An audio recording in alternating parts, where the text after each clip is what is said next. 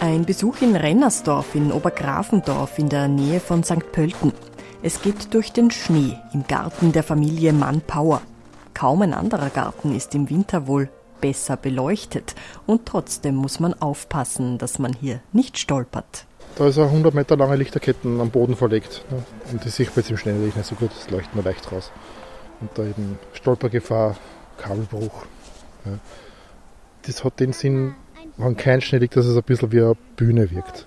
Ne? Deswegen sind das, ist auch das da unten verlegt. Erzählt Alexander Mann. Gemeinsam mit seiner Frau Sandra Mann-Power und Tochter Marissa steht er jetzt gerade vor Sternen, vor Ketten, vor Bäumen, vor Tieren, vor der diesjährigen Weihnachtsbeleuchtung seiner Familie. Ja, wir haben da eine kleine Tanne, so auf ein Stahlgeflecht draufgespannt, ähm, so zwei Meter hohe, so einen zwei Meter hohen Spitz mit Stern zum Schluss, eine Sternschnuppe im Hintergrund, zwei Rählern, die beleuchtet sind, ein kleiner Mond, Sterne, der 6 Meter hohe Fahnenmast, was wie ein kleiner Weihnachtsbaum ausschaut, ja, mit einem Stern oben, ein kleiner Schriftzug, der ist neu, mit X-Mess, ein Engel nebenbei, hinterbei noch ein Stern, Eiszapfel, die runterlaufen und hinterbei sieht man das Haus eben mit, den, mit der Giebelbeleuchtung, die angespannt gehört, sehe ich gerade, und zwei Sternchen, viele Lichter heute. Mittlerweile ist die Familie in der Gegend schon berühmt für ihre Beleuchtungsleidenschaft, sagt Sandra Mann-Power. Es gibt sicherlich immer wieder mal einen, der sagt, ihr seid sehr narrisch, ihr seid wahnsinnig, das würde ich nie so machen.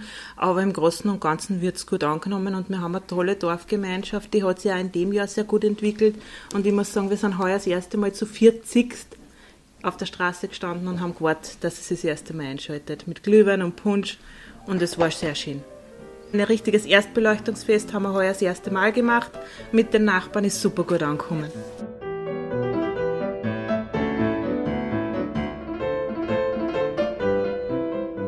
Die erste Beleuchtung haben wir aufgehängt schon vor circa 20 Jahren, wenn wir das Haus gebaut haben, haben wir schon die ersten Fensterbilder und das drin gehabt. Und dass es so ist, wie es heute ausschaut, würde ich sagen, seit circa 10 Jahren. Thomas Edison hat im Jahr 1880 die erste elektrische Weihnachtsbeleuchtung vor seinem Labor aufgestellt, sodass Passanten sie sehen haben können. Er war damit auch Vorreiter für die beleuchtete Werbung. Sein Kollege Edward Johnson hat zwei Jahre später die elektrische Lichterkette erfunden und ab 1890 ist Weihnachtsbeleuchtung kommerziell produziert worden, anfangs für Kaufhäuser, die begonnen haben, ihre Auslagen damit zu schmücken. Erst später ist die elektrische Weihnachtsbeleuchtung dann auch in die Privathaushalte gekommen. Das Licht an sich ist aber schon seit Jahrhunderten mit der Weihnachtszeit hierzulande verknüpft und auch in der Bibel steht es für ein Zeichen der Hoffnung, sagt der Wiener Dompfarrer Toni Faber. Licht ist ein Hoffnungszeichen. Licht ist gegen die Dunkelheit etwas, das mich leben lässt. Ohne Licht kein Leben. Äh, wir wissen, dass wir gegen die aufgehende Sonne uns beim Gebet ausrichten. Alle Kirchen sind früher geostet gewesen. Auch heute werden sie so gebaut, dass mit der aufgehenden Sonne, mit dem Licht, das uns geschenkt wird, aus der dunklen Nacht immer die ganz große Hoffnung verbunden ist. Es wird alles gut. Äh, nicht das Dunkle, nicht das Schwere siegt in dieser Welt, sondern die Liebe, für die das Licht ein ganz ein mächtiges Zeichen ist, die Hoffnung. Und jeder Lichtstrahl ist schon für ein Kind etwas, was er ganz deutlich menschlich verstehen kann, äh, dass es da Zukunft gibt, dass es Zuversicht äh, braucht, dass wir im Licht des Alltags wirklich vieles erkennen können, wo wir mit den anderen unser Leben teilen können, wie wir ihm beistehen dürfen, was wir in diesem Leben aufbauen können. So der Wiener Dompfarrer Toni Faber. Wie wichtig das Licht als Symbol im christlichen Glauben ist, zeigt sich auch daran, dass Jesus selbst auch als Licht der Welt bezeichnet wird. Jesus ist natürlich mit der Kraft seiner Liebe, der Hingabe seines Lebens, die sogar den Tod bereit ist zu über, anzunehmen und zu überwinden, ein deutliches Lichtzeichen. Licht in der Dunkelheit, Licht in den Bedrängnissen des Todes, Licht in all dem, was uns runterziehen kann.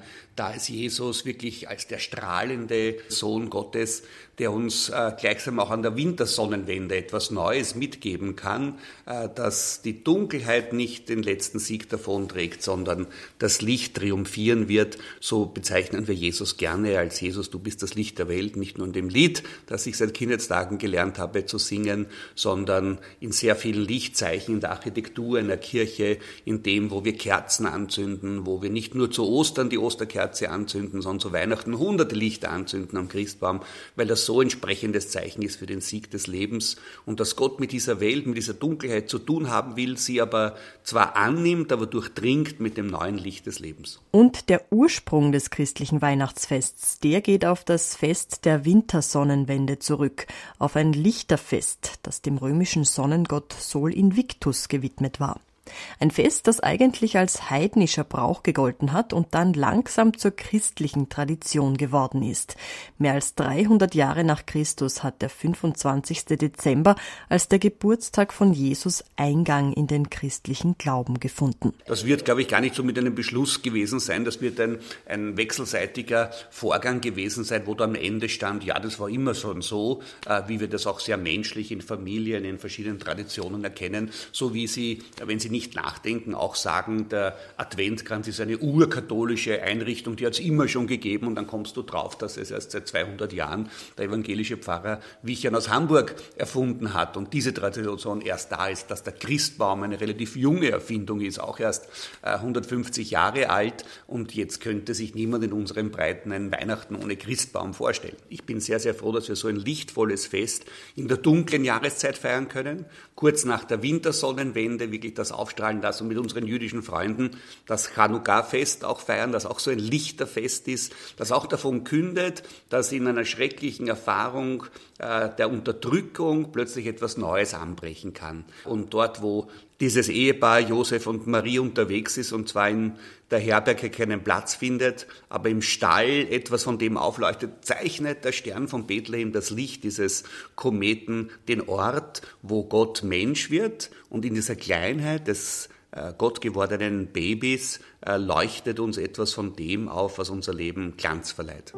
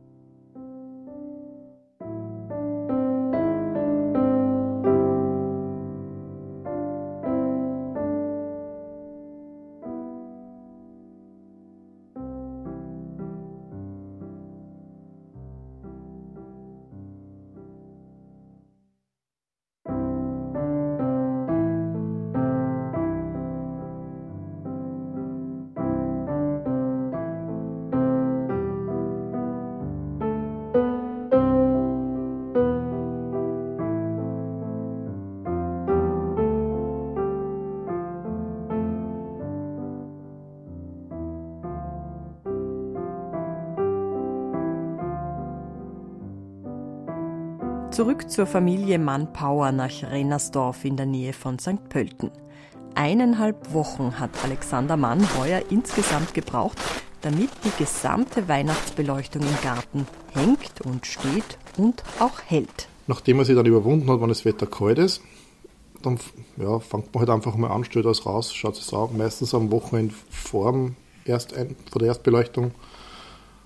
Und dann ja, baut man es auf, testet, ob es funktioniert, repariert diverse Dinge, weil man doch immer wieder Kabel kaputt sind oder was. Und dann fängt man halt an aufzubauen und stellt immer um und schaut, dass man es ein bisschen anders macht als im Vorjahr. Und ja, aber ich würde sagen, eineinhalb Wochen sowas braucht man schon 14, 15 Stunden insgesamt, wenn man es in Stunden ausrechnen will. Na, meistens friert draußen nur der Papa. Ah, die Frauen des Hauses sind für Herinnen zuständig. Aber er macht es schön und er macht es mit viel Geduld und darum darf er das draußen machen. Festes Schuhwerk, warme Handschuhe. Nein, und eigentlich nur eine Leiter, ein Hammer mit Nägeln, wo die Nägel meistens sind ja eh eingeschlagen, aber man hat immer wieder ein bisschen Änderung. Körpereinsatz. Ja, mehr ist das nicht. Und Gleichgewicht. Wenn man am Balkonklander mit der Hälfte steht und das ist eisig, aber hätte ich mich schon fast unten gesehen. Sein heuriges Lieblingsstück ist ein Fahnenmast, von dem aus dann Lichterketten zu Boden führen. Das Ganze schaut dann wie ein mehrere Meter hoher Christbaum aus, der oben noch mit einem Stern geschmückt ist. Ja, das wird einfach über den äh, Seilzug vom Fahnenmast, hängt man den unten ein quasi und zieht den dann Stück für Stück rauf, heftet den zusammen mit so kleinen Clipsal. In der Mitte ist nochmal so äh, biegsame, wie sagt man da, hm, so Drahtgeflecht, das ist biegsam, das biegt man im Kreis. Und das macht man, das ist das Einzige, was man auch so zweit machen muss, weil man kann nicht ziehen und, und klipsen. Und dann zieht man immer weiter rauf, bis er halt oben fertig ist. Spannt er unten nochmal, hängt den zweiten großen Ring unter ein. Und dann ist er eigentlich fertig. Ja. Klingt jetzt schnell, braucht die meiste Zeit. Heuer war das Aufhängen der Weihnachtsbeleuchtung für die Familie ein bisschen mehr Aufwand als sonst. Schuld daran war eine Ratte, die sich mit Vergnügen an den Kabeln der Lichtsterne, Lichtrehe und Christbäume ausgetobt hat. Die Ratte war drüben im Stall, wo wir die Weihnachtsbeleuchtung gelagert haben. Genau in der Schachtel, von, wo das alles drinnen liegt. Da hat sie sich eingerichtet. Haben wir es ein bisschen gestört beim Ausmintern. sie ist aus der Schachtel gesprungen. Ich habe es dann nicht, erwischt. Der Schaden war groß, aber das haben wir erst dann gemerkt, wie ich es alles angesteckt habe. Ja. das meiste war schon aufgebaut. Ja man, hat, man, man tut immer ein paar Sachen testen, sagt, alles geht eh und wird dann vor, sich, das wird schon passen. Man baut dann auf und dann kommt man drauf, dass doch einiges nicht geht und dann baut man es wieder ab. Ja. Aber ja, wir haben ein kleines Rehlein da vorne gehabt, zwischen die zwei Reh, aber das hat heuer leider nicht überlebt. Ja. Rattenbiss. ja, also das habe ich leider nicht mehr richten können. Aber vielleicht, vielleicht kann ich es reanimieren. Ich muss das nachschauen. Mittlerweile aber ist alles fertig installiert. Immer wieder muss nachjustiert werden und kontrolliert, ob auch bei allen Witterungen alles so steht und hängt, wie es soll. Denn Publikum gibt es genug. Regelmäßig bleiben Vorbeifahrende stehen, um den Gartenschmuck der Familie zu bewundern und zu fotografieren, erzählt Sandra Mann-Power. Was wir mitgekriegt haben, bleiben immer sehr viele Stive hören auch von den Nachbarn. Und voriges Jahr war es halt auch so, dass die Busse, die was auch zu den Adventmärkten gefahren sind, teilweise mit den Leuten stehen sind. Die Leute sind ausgestiegen und haben Fotos gemacht. Und dann denkt man sich, ja, für das macht man es ja eigentlich, dass ja jeder mit strahlenden Augen davor steht und auch die Kinder zuberlaufen und, und das ganze Haus bewundern. Für, genau für das macht man es ja.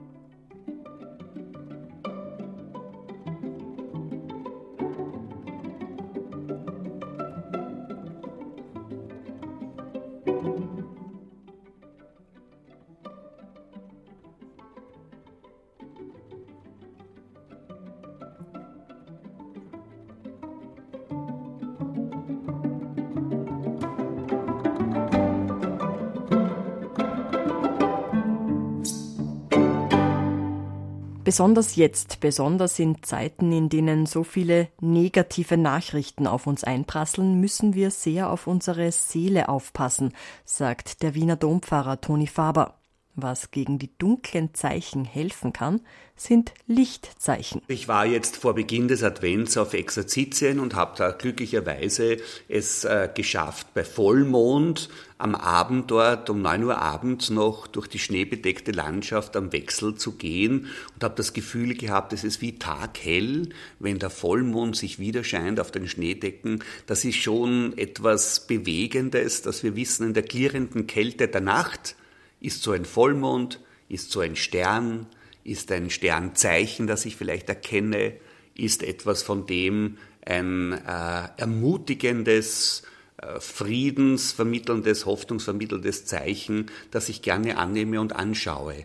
Ob das jetzt der Vollmond ist, ob das ein besonderer Stern ist, ob das ein Strahlen eines Kindes ist, wenn ich an die vielen Taufen denke, äh, wo ich letzten ähm, äh, Freitag und Samstag wieder Kinder getauft habe, wo dann ein Kind wirklich von einem Ort zum anderen strahlen kann mit ein paar Monaten. Das gibt dir ein Gefühl, es hat einen Sinn in dieser Welt zu sein. Es hat einen Sinn, so ein Zeichen der Taufe zu setzen. Es hat einen Sinn, miteinander zu feiern.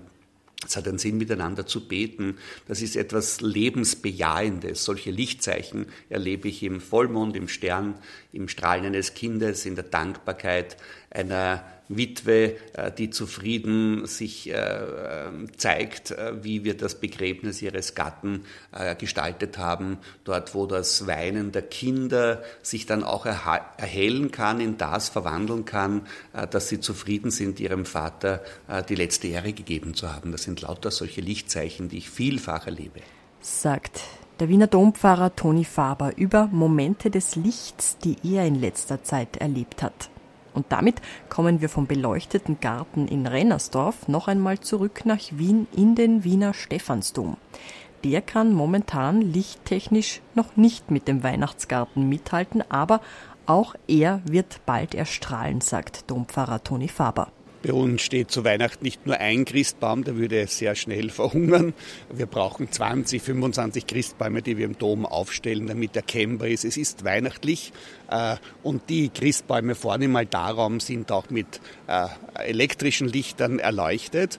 Und wenn wir dann Stille Nacht, Heilige Nacht am Ende der Mitternachtsmette singen, wird die gesamte Dombeleuchtung ausgeschalten und bleibt nur mehr quasi die Sternenbeleuchtung oben und die Christbäume stehen, dass wir Stille Nacht, Heilige Nacht wirklich sehr emotional singen können, um dann am Ende dieses Liedes bei der Orgel zum Auszug das Licht wieder einzuschalten. Also das ist ein guter Moment um 1 Uhr nachts am Ende der Mitternachtsmette, um dann wirklich in die Nacht auch wieder hinauszugehen und sagen, so jetzt haben wir miteinander festlich Weihnachten in der Mette begangen.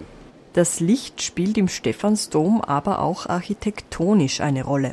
Am Stefanitag zum Beispiel wird der Wiener Stephansdom über die ganze Länge vom Licht der aufgehenden Sonne durchflutet werden. Wir stehen jetzt in der Mitte des Stephansdomes im Mittelgang, gleich hinten bei der Kanzel. Und wenn man da nach vorne blickt, sieht man die Hauptachse des Domes an einem Punkt ausgerichtet, wo am 23. April 1365 die Sonne aufgegangen ist. Aus diesem Lichtwinkel heraus ist im Osten des Chores das Sonnenlicht hereingefallen. Und wenn man aber das letzte Drittel vorne betrachtet, sieht man, dass das etwas aus der Neigung herausgegangen ist. Wenn Sie die, die, Bodenziegel sich anschauen und merken dort, wo die zwei Herren gerade stehen, geht es etwas nach links hinüber.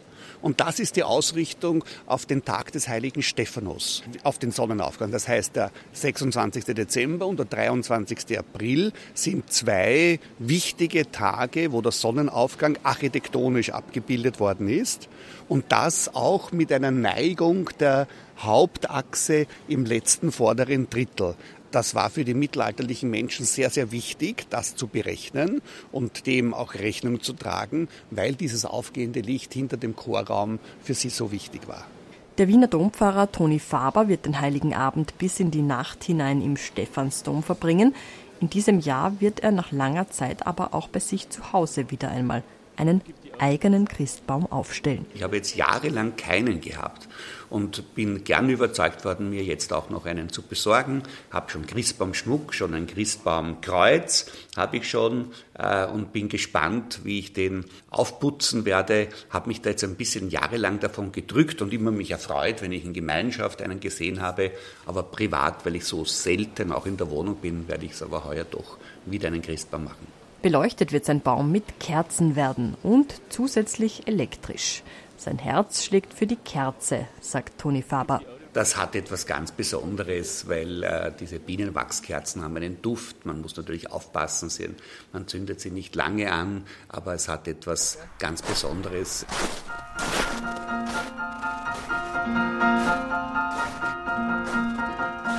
In Rennersdorf bei der Familie Mann-Power ist übrigens nicht nur der Garten weihnachtlich geschmückt, auch im Wohnzimmer ist schon alles ganz adventlich hergerichtet. Dafür hat die sechsjährige Marissa gemeinsam mit ihrer Mama gesorgt. Unter anderem hängt ein weihnachtlich geschmückter Ast in der Küche von der Decke. Unser Ast, da hängt immer irgendwas drauf, was passt.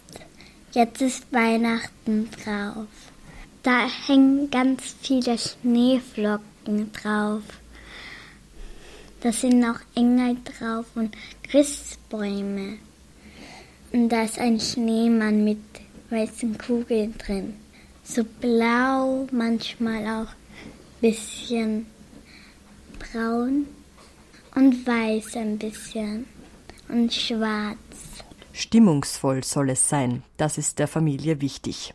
Darum setzt sie bei der Adventbeleuchtung im Garten auf ein ruhiges Erscheinungsbild. Alexander Mann. Wir haben einen eigenen Stil, weil wir uns ist halt eben alles äh, mit diesem Warmweiß und diesen verschiedenen Warmweißtönen. Bei uns ist halt nichts freakig, nichts bunt und andere beleuchten halt doch mit viel Blinklichten und bunt und wir haben, jeder hat seinen eigenen Stil halt. Das andere ist schön und wir haben halt diesen ruhigen, man soll es halt sehen und es soll halt ruhig wirken und angenehm. Von 17 bis 21 Uhr ist die Beleuchtung jetzt täglich in Betrieb. Ein bisschen kürzer als in früheren Jahren. Das hat auch mit der Teuerung zu tun, wobei die Kosten sich nicht maßgeblich gesteigert hätten, erzählt Sandra Manpower. Sicherlich haben wir uns das überlegt. Äh, es ist so, es ist alles auf LED. Also wir haben keine anderen Lichterketten mehr, es ist alles auf LED umgestellt. Wir haben heuer eine, eine PV-Anlage aufs Dach gekriegt, die hilft tagsüber ein bisschen mit beim Strom machen und wir haben die Zeiten auch ein bisschen verkürzt. Also sie läuft jetzt von 17 Uhr bis 21 Uhr. Früher haben wir gehabt von 16 bis 22 Uhr, also das haben wir auch ein bisschen verkürzt.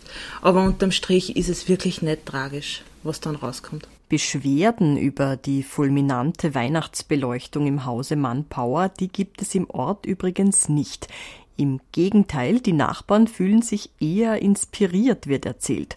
Und Neugierige können den Weihnachtsgarten mittlerweile auch auf Facebook mitverfolgen. Es gibt auf Facebook eine Gruppe, die heißt Rennersdorfer Weihnachtshaus und da werden immer die aktuellsten Bilder reingestellt vom Aufbau, vom Abbau, natürlich wie es dann jetzt da ausschaut, wenn es leuchtet auch von die ganzen Missgeschicke und alles, was es gibt. Also das ist ganz nett zum Verfolgen, auch das ganze Jahr über. Fans des Rennersdorfer Weihnachtshauses dürfen jedenfalls auch künftig gespannt sein.